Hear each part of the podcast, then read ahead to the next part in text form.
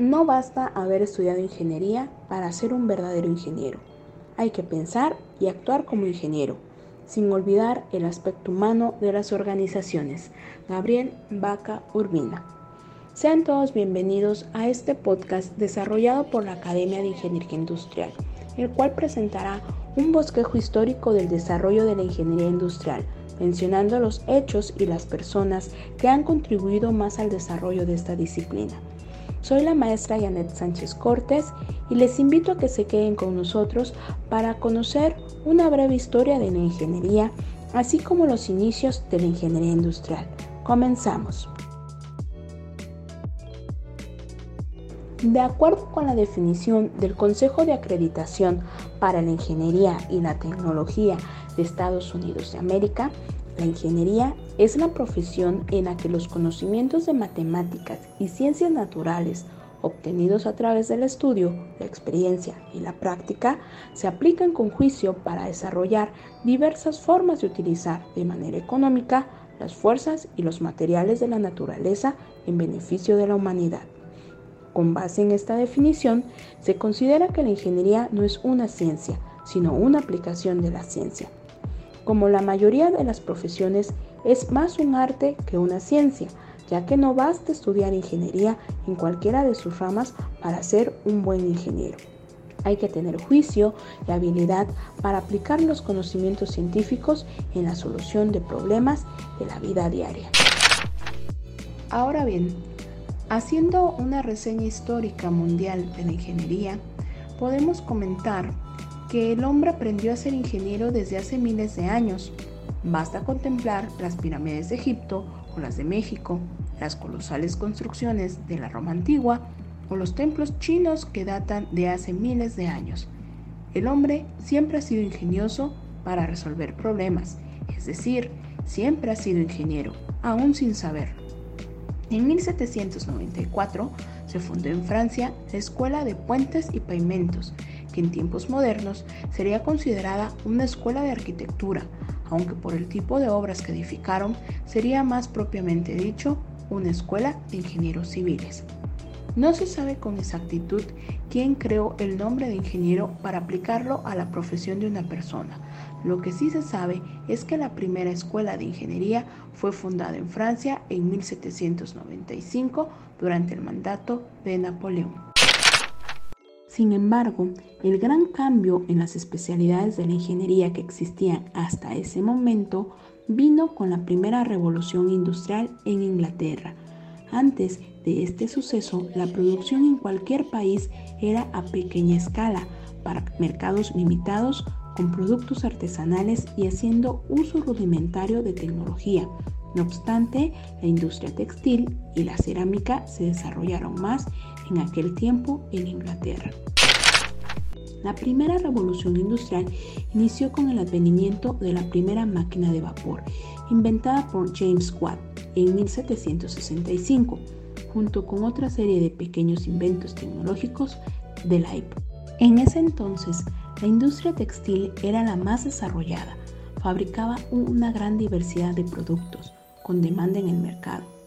Los primeros avances fueron husillos para hilar y telares semiautomáticos, de modo que las telas ya no se hacían a mano, pero las máquinas no trabajaban solas. La máquina de vapor de Watt sustituyó la fuerza del hombre por la fuerza de la presión de vapor para mover las máquinas. Para ello, hubo necesidad de diseñar pequeños dispositivos como ejes, bandas, engranajes, etc. De modo que la presión de vapor movieran las máquinas tejedoras y heladoras en forma autónoma. Inglaterra era el único país que poseía el gran secreto de la producción masiva y se dio a la tarea de transformar todo tipo de materias primas para elaborar productos baratos y llevarlos a los sitios más lejanos fuera de su territorio, incluido el continente americano, donde se fundó una colonia que con el paso de poco más de 200 años se convertiría en el nuevo imperio mundial, Estados Unidos de América. Avanzando un poco más en la historia, llegamos a la segunda revolución industrial, la cual comenzó por dos hechos sin precedente. La forma de administrar la industria textil de Brown y Slater llamada Administración Integración Vertical y el uso de partes intercambiables. Hasta antes de este concepto, las máquinas eran fabricadas por artesanos, quienes construían y ajustaban cada pieza.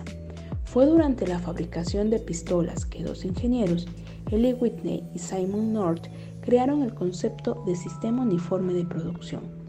El ejército de Estados Unidos de América encargó la producción de miles de pistolas y la única alternativa de fabricación masiva era dividir el arma en partes estandarizadas y finalmente unir esas partes. Esta idea incluso tenía la ventaja de que si una parte de la pistola trabajaba mal o se averiaba, se reemplazaba por otra, ya que había partes de repuesto estándar. Este sistema de producción acabó con los artesanos, pues incluso los obreros también eran intercambiables. Había nacido una idea básica de la industria actual, la estandarización de partes. A este hecho se llamó Segunda Revolución Industrial, porque acabó con los artesanos y surgieron los obreros como clase social.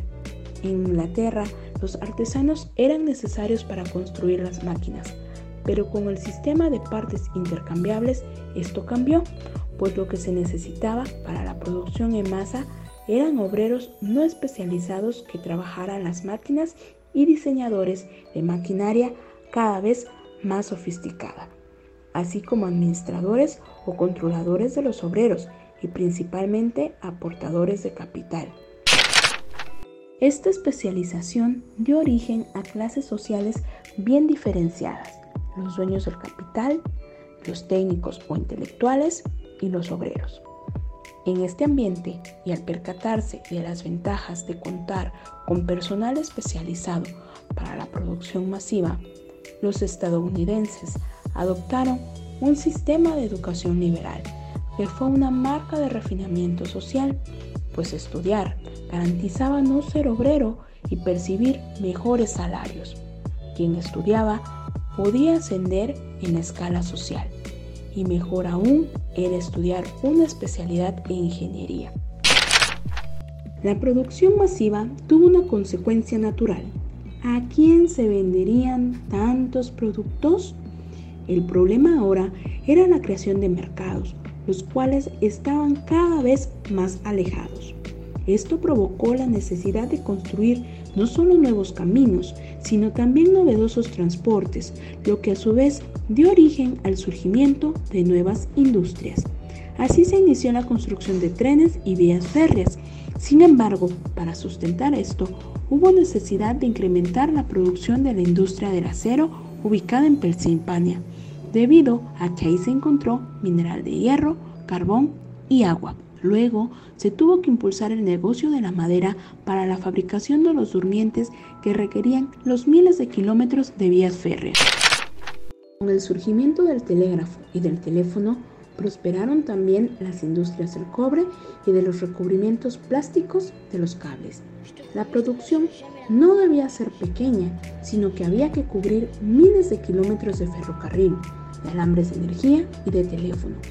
Muchos ferrocarriles se construyeron con la idea de anticiparse varios años al futuro crecimiento del comercio, lo que propició que muchos nuevos empresarios ubicaran sus fábricas en lugares distantes, pues ya contaban con una línea de ferrocarril que les facilitaría el transporte de materias y de productos terminados hacia los sitios más distantes de la pujante nación.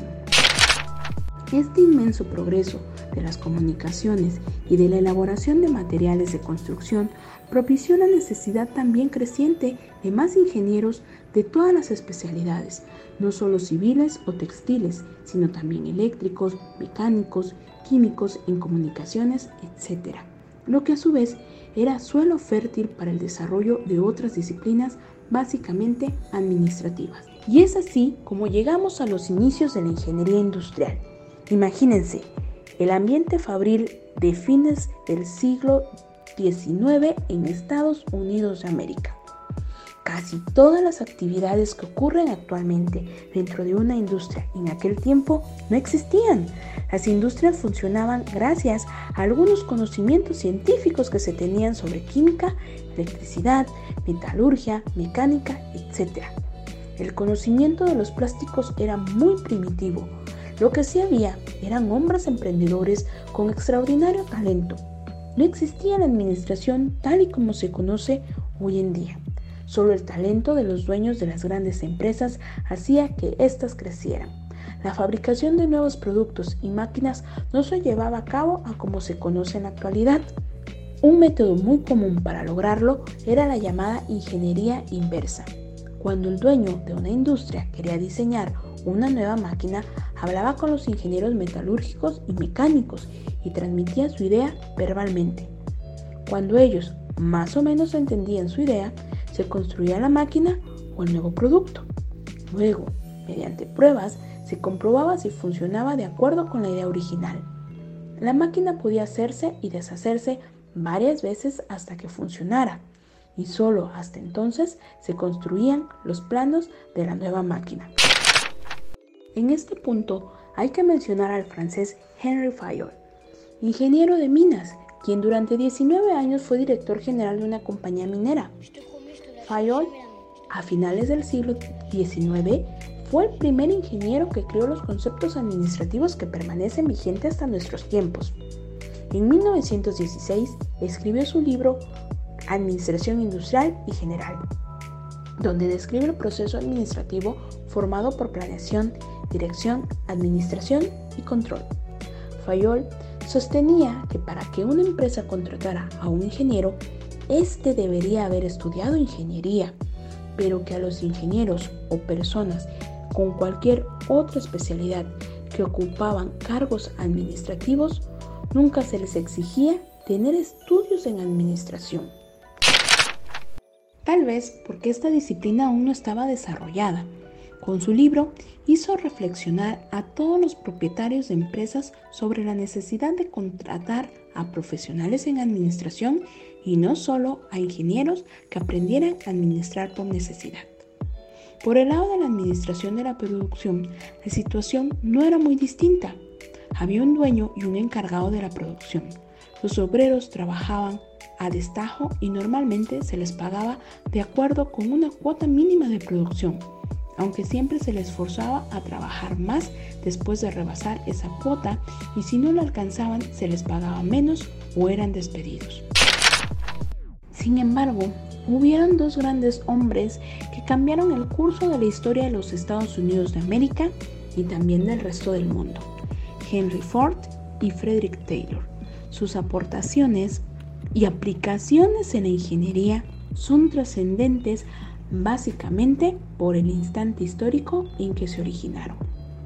Henry Ford se inició en el mundo de los negocios a finales del siglo XIX, cuando fundó su propia fábrica de autos, época en la que ya había una serie de conocimientos importantes para la producción masiva de la mayoría de los productos conocidos.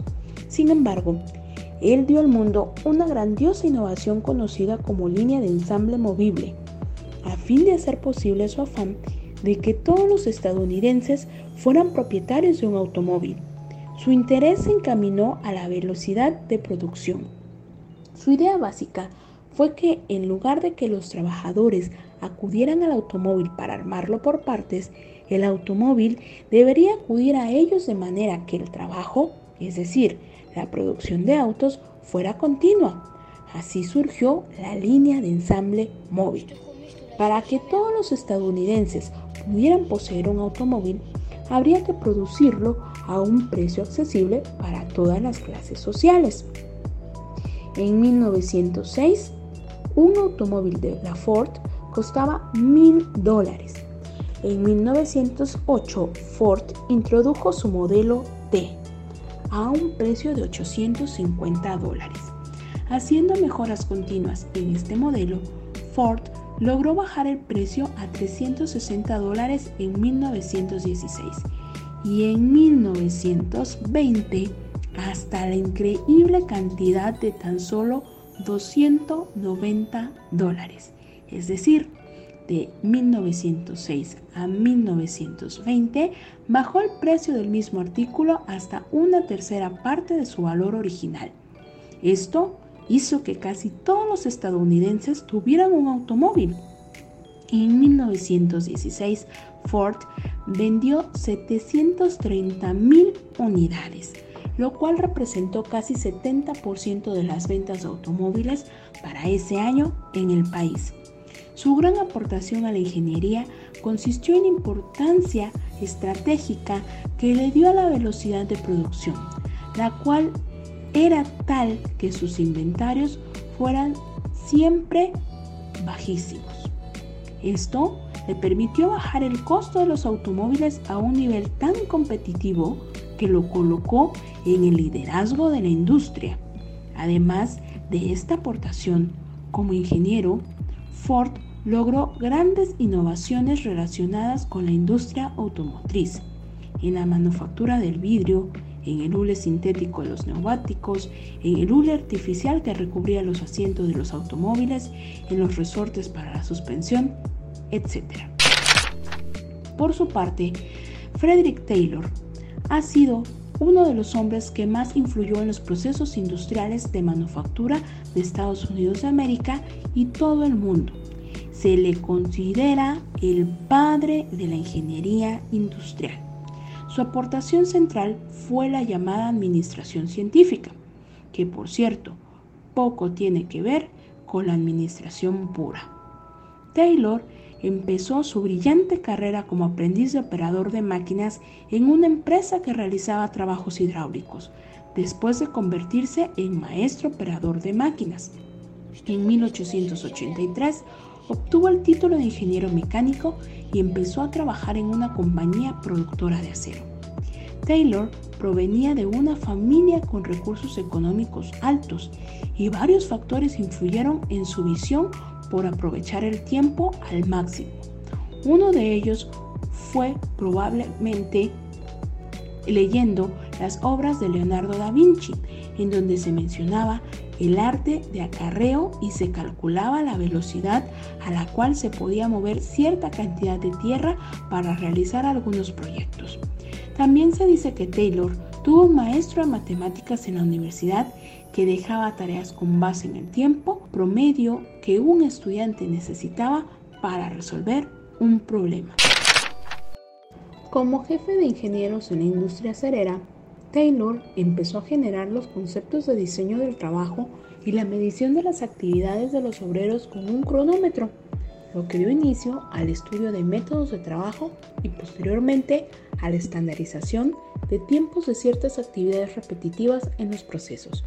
Asimismo, propuso la programación de la producción, estudió la geometría de las herramientas para cortar metal, optimizó las velocidades de acarreo y de alimentación del acero para el corte.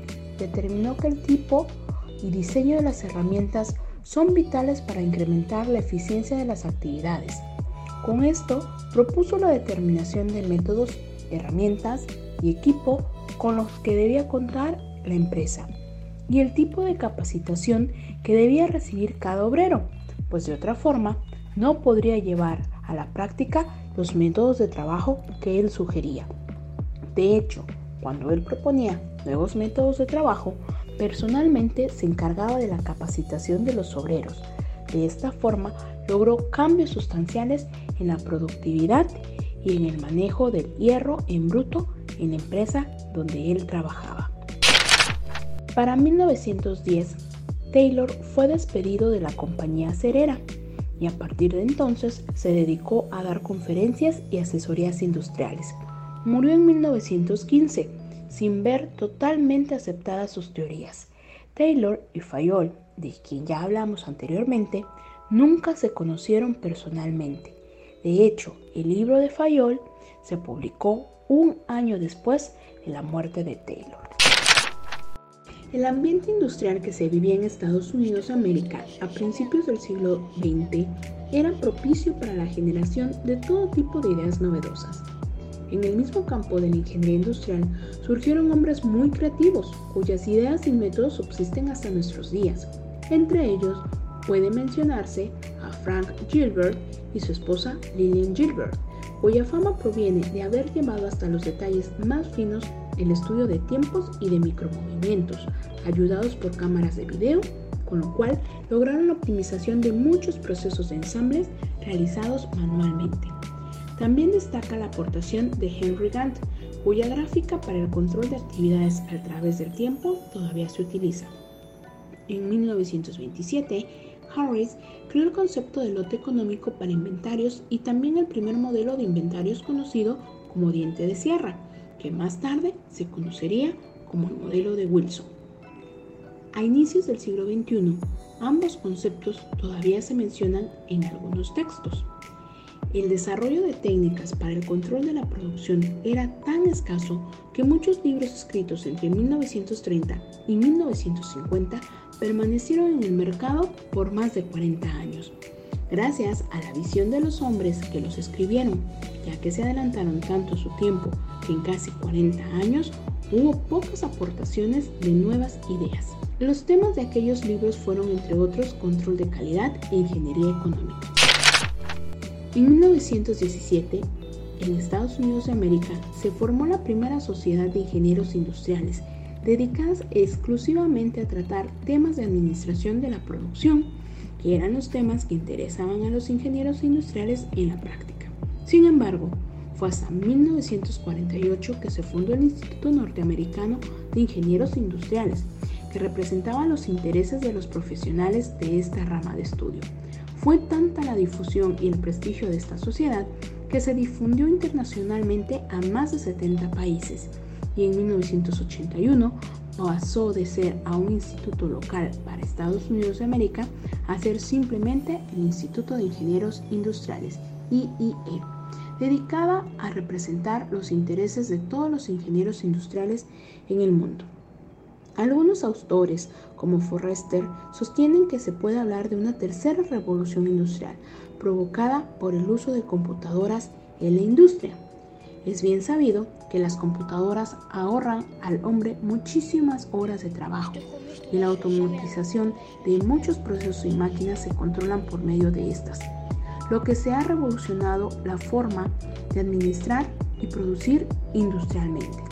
Por otro lado, existe un sinnúmero de software que ayudan a los ingenieros a efectuar su trabajo, desde hacer una serie de cálculos complicados en forma rápida y precisa, diseñar equipos y procesos industriales hasta simular la actividad de una máquina o de un proceso productivo completo. En fin, se puede hablar mucho de la ayuda de las computadoras proporcionadas a la industria en general y a los ingenieros que trabajan en estas. La aparición de nuevos conceptos como la logística, la cadena de suministro, la planeación de recursos empresariales o sistemas integrales de gestión han dado un giro importante a la forma de administrar las empresas, específicamente a la producción industrial. La principal característica de la ingeniería industrial del nuevo siglo es el incremento increíble en la velocidad con la que se ejecutan la mayoría de las actividades de las industrias, desde la compra de la materia prima hasta la entrega del producto final, aunque los principios básicos hayan cambiado muy poco. Por otro lado, hay que destacar que al iniciar el siglo XXI, la ingeniería industrial es la especialidad de la ingeniería que más población estudiantil tiene en todas las universidades.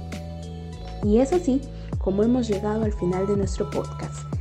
Si quieres saber más acerca de la historia de la ingeniería y de los inicios de la ingeniería industrial, te invito a que consultes el libro Introducción a la Ingeniería Industrial, capítulo 1, del autor Gabriel Vaca Urbina, el cual fue nuestro apoyo principal para el desarrollo de este podcast. Esperando haya sido de tu agrado. Hasta la próxima.